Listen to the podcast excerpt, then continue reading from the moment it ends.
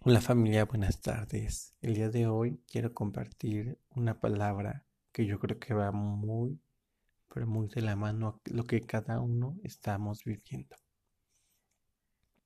Son días, semanas muy fuertes porque esta pandemia ha ido muy lejos.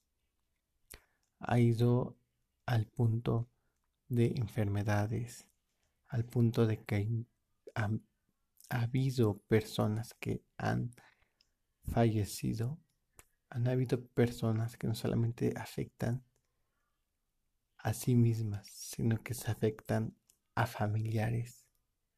Y es una angustia y un miedo que parecería que ello está en todas las personas que viven y padecen esta enfermedad.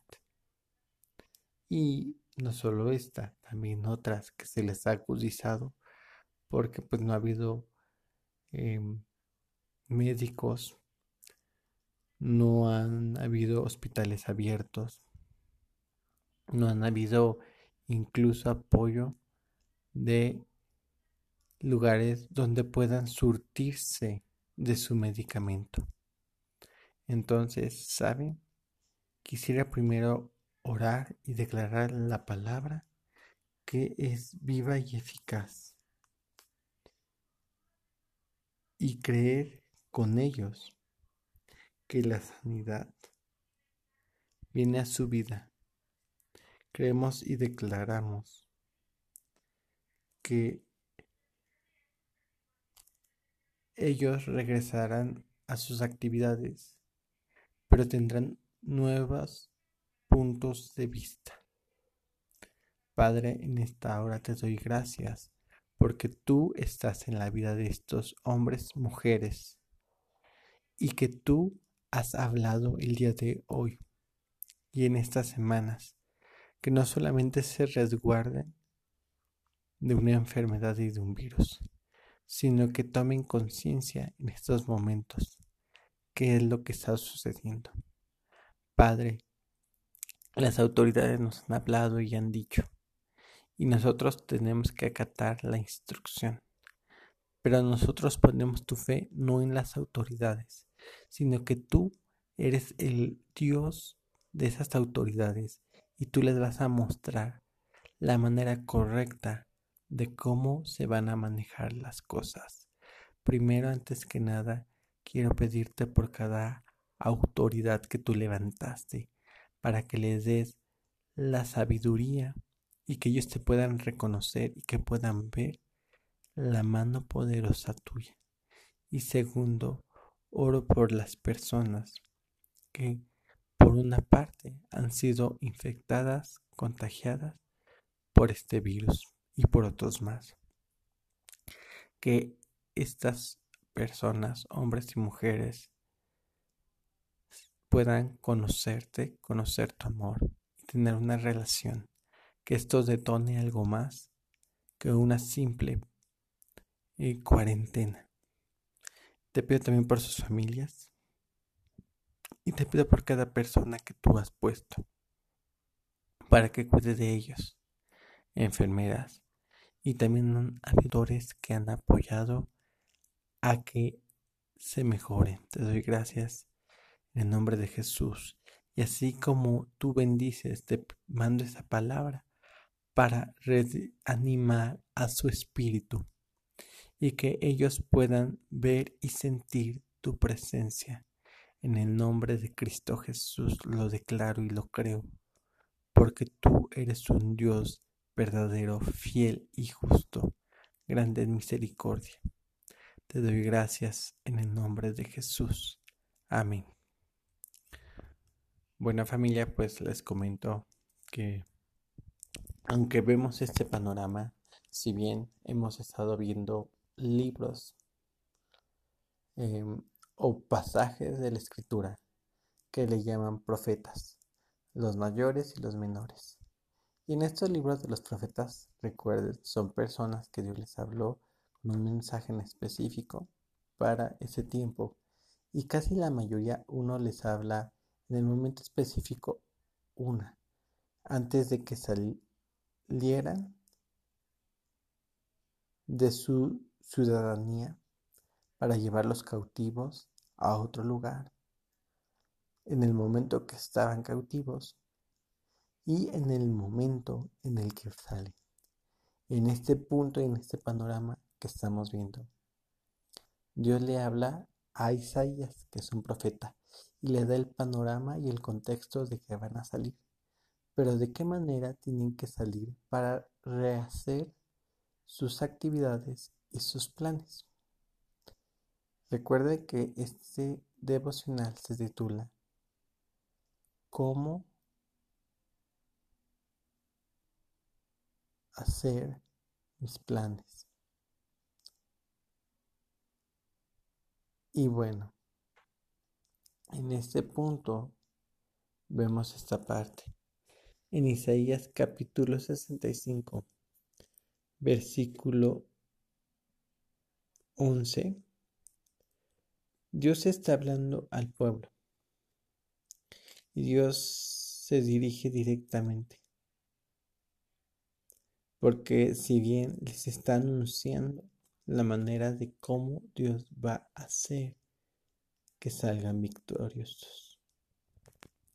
Dice así, pero aún ustedes que abandonaron al Señor y olvidaron mi monte santo, que repararon la mesa y llenan la copa con vino para los dioses Fat, Fortuna y Destino, respectivamente, yo les tengo destinada una muerte violenta. Todos ustedes se inclinarán para ser degollados, porque yo los llamé y ustedes no me respondieron. Yo les hablé y ustedes no me escucharon. Hicieron que yo consideré que los consideraba malos, eligieran lo que no me agradaba. Ahora, esta palabra es muy fuerte, que Dios le está diciendo, ustedes, o sea, ustedes es nosotros, hemos abandonado la presencia de Dios. Y tú puedes allá a estar en un estado de decir vida eterna, de muerte. No.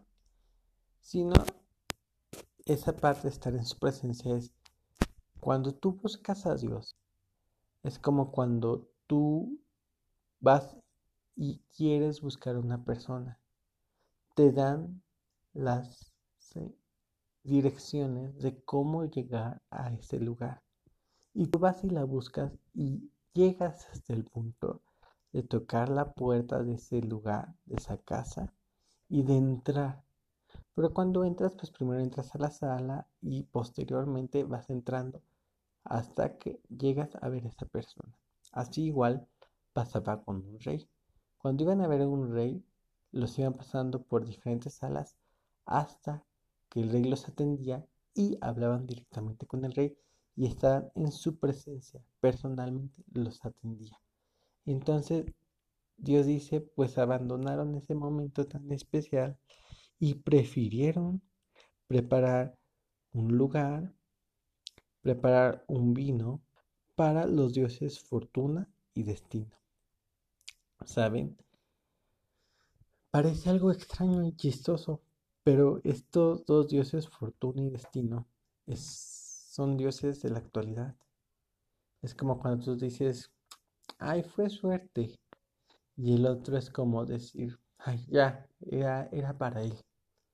Y no, porque tú cuando dejas que la suerte, tú cuando dejas que el destino te guíe, entonces estás poniendo tus manos en algo que es efímero. Porque la suerte es algo que puede que pase, es una incertidumbre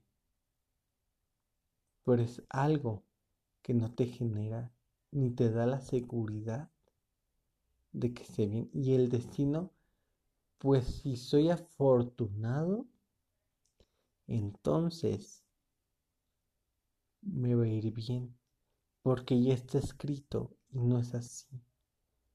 si Dios te escoge, Dios te escoge desde el vientre de tu madre, como Dios dice, tú vas a ser para mí y te voy a diseñar de una manera especial para mí.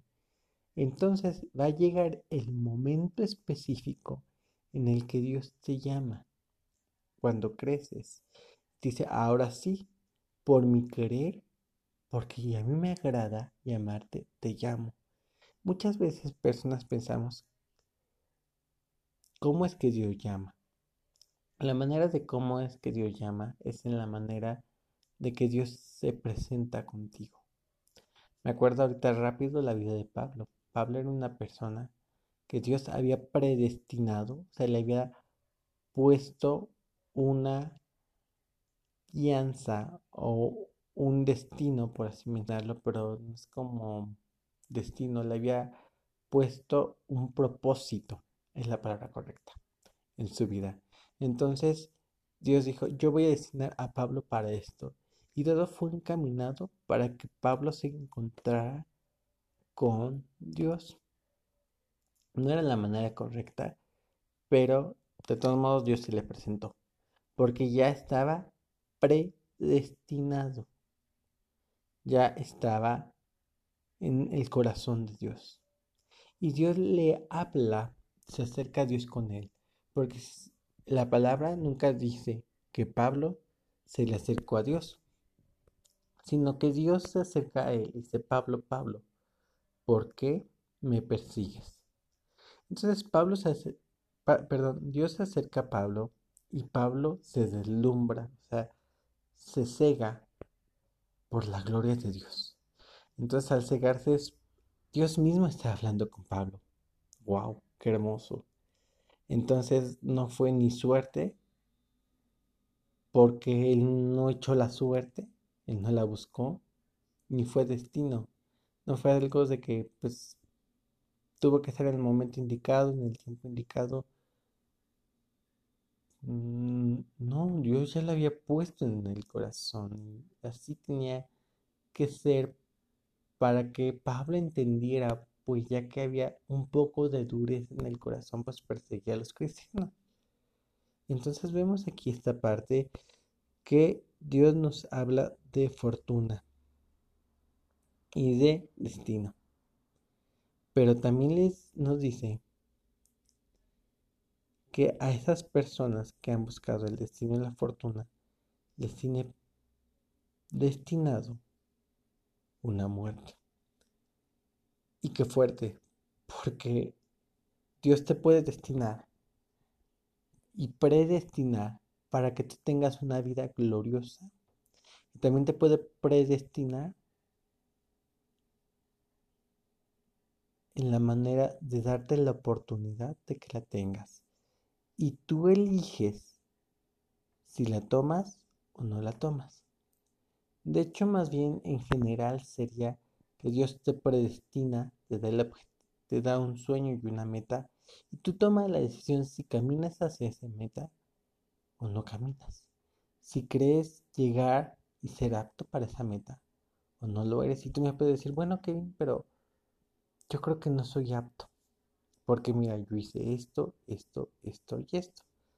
Si bien el Nuevo Testamento habla de un nuevo pacto que Jesús hizo entre Dios y Jesús mismo para la humanidad. Y ese nuevo pacto era que el ser humano, que de por sí, perdón, pero ya éramos torpes para cumplir un mandamiento, porque el pecado no lo permitía cumplir, entonces Jesucristo cumple la ley, cumple el antiguo pacto, paga nuestro precio y nos da una identidad como hijos de Dios, nos da la vida eterna. Entonces cuando Jesús hace eso, nos lleva al punto de que todo lo imperfecto que éramos nos hace perfectos por medio de Jesús. Sin Jesús no somos nada. Con Jesús somos perfectos. Entonces, en ese momento, Jesús mismo, a través del Espíritu Santo, toma el lugar en nuestras vidas y es como decir realmente y literalmente Jesús está en mí. Toma el lugar en mi vida y ahora yo o ustedes o nosotros ya no somos nosotros, sino es Jesús mismo morando en nosotros. Y ahora la identidad que teníamos imperfecta es cambiada porque Jesús está en nosotros. Entonces, ahora que hemos querido tomar esa decisión, Dios nos separa. Y aquí va algo muy importante. Entonces, esa eh, cuestión negativa que iba en contra de aquellos que estaban haciendo lo contrario a la voluntad de Dios. que iban a ser destruidos. A nosotros Dios nos aparta. Y el nuevo pacto es eso. Tú no lo vas a hacer. Dios te va a distraer, te va a dar las herramientas, te capacita y te ayuda a hacerlo. Tú no lo haces porque si ves tu condición, jamás lo vas a poder hacer. Entonces si tú en algún momento dices, ay, pues hasta yo no voy a la iglesia porque peco. Déjame decirte algo y perdóname y voy a quitar un estigma y un paradigma. Ir a la iglesia no va gente santa va gente que estuvo en o está en una condición de pecado y busca limpiarse. Para eso es una iglesia. Y la iglesia es un grupo de personas que buscan adorar a Dios y purificarse. Pero es un grupo de personas que fueron o son pecadoras y buscan ser justificadas. Por eso es la palabra el limpio, limpiese más. Dios te ve como limpio pero necesita Dios que apliques esa limpieza en tu vida. Dios no te ve como sucio, porque más adelante dice en esa parte de la escritura, el que esté sucio, ensuciese más. Dios te ve con una identidad pura, perfecta y sin mancha. Entonces, en ese momento que tú decides, dice, mm, que a Él le respondes la llamada. Porque mira, veamos más adelante, dice, porque yo lo llamé. Está lo que iba. Él mismo nos llamó a pesar de que no éramos capaces, Él nos vio capaces. Entonces, perdón que te diga, pero no te veas incapaz de acercarte a Dios.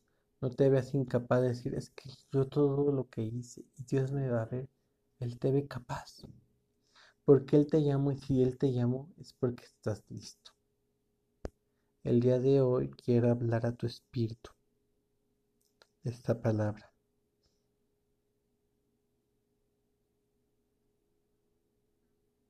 Quiero decirles que ustedes están en una condición diferente a los de que ya conocen a Dios.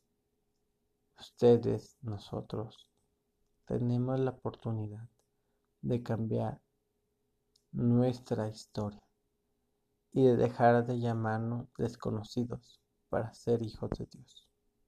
Dejar de ser criaturas para ser hijos de Dios. Dios te llamó. Tampoco creas o pienses, ay Dios ya me dio esta enfermedad.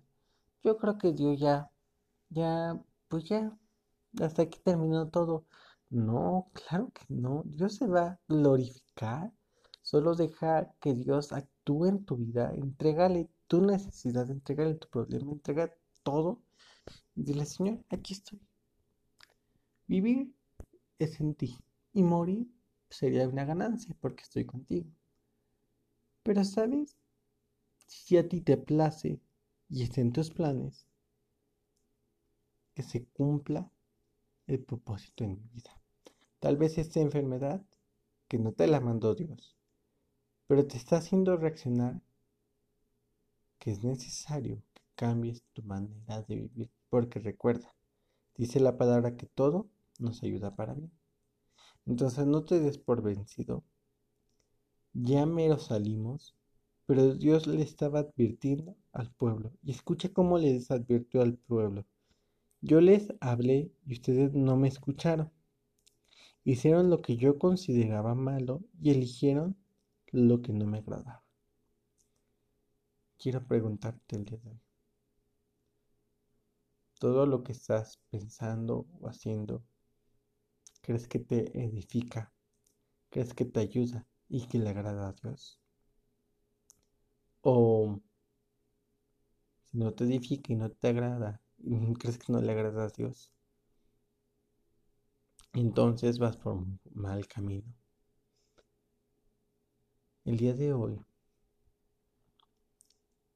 renueva tu mente con esta palabra, creyendo que Dios te hizo apto para toda buena obra y que esto no ha terminado.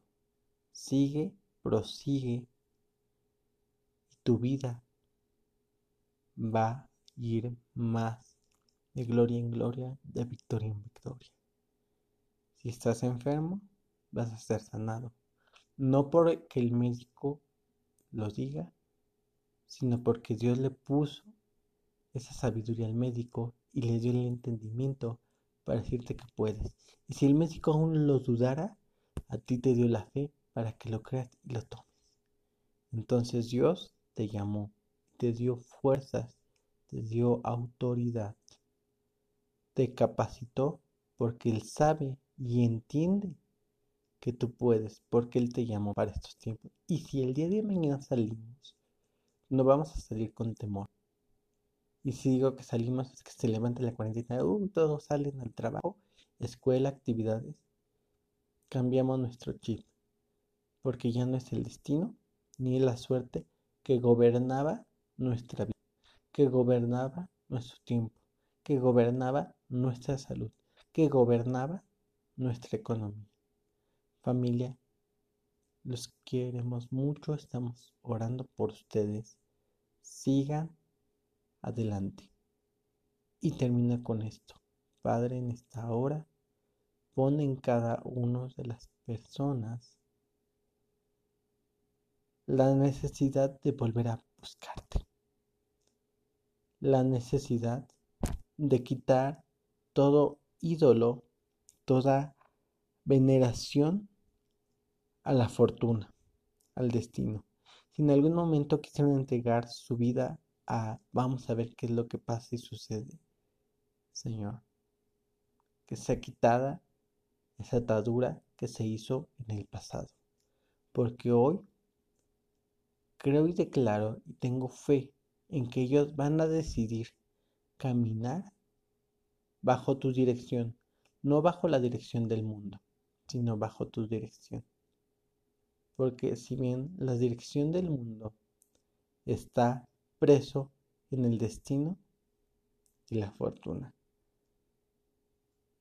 Padre, en esta hora declaro libertad, sanidad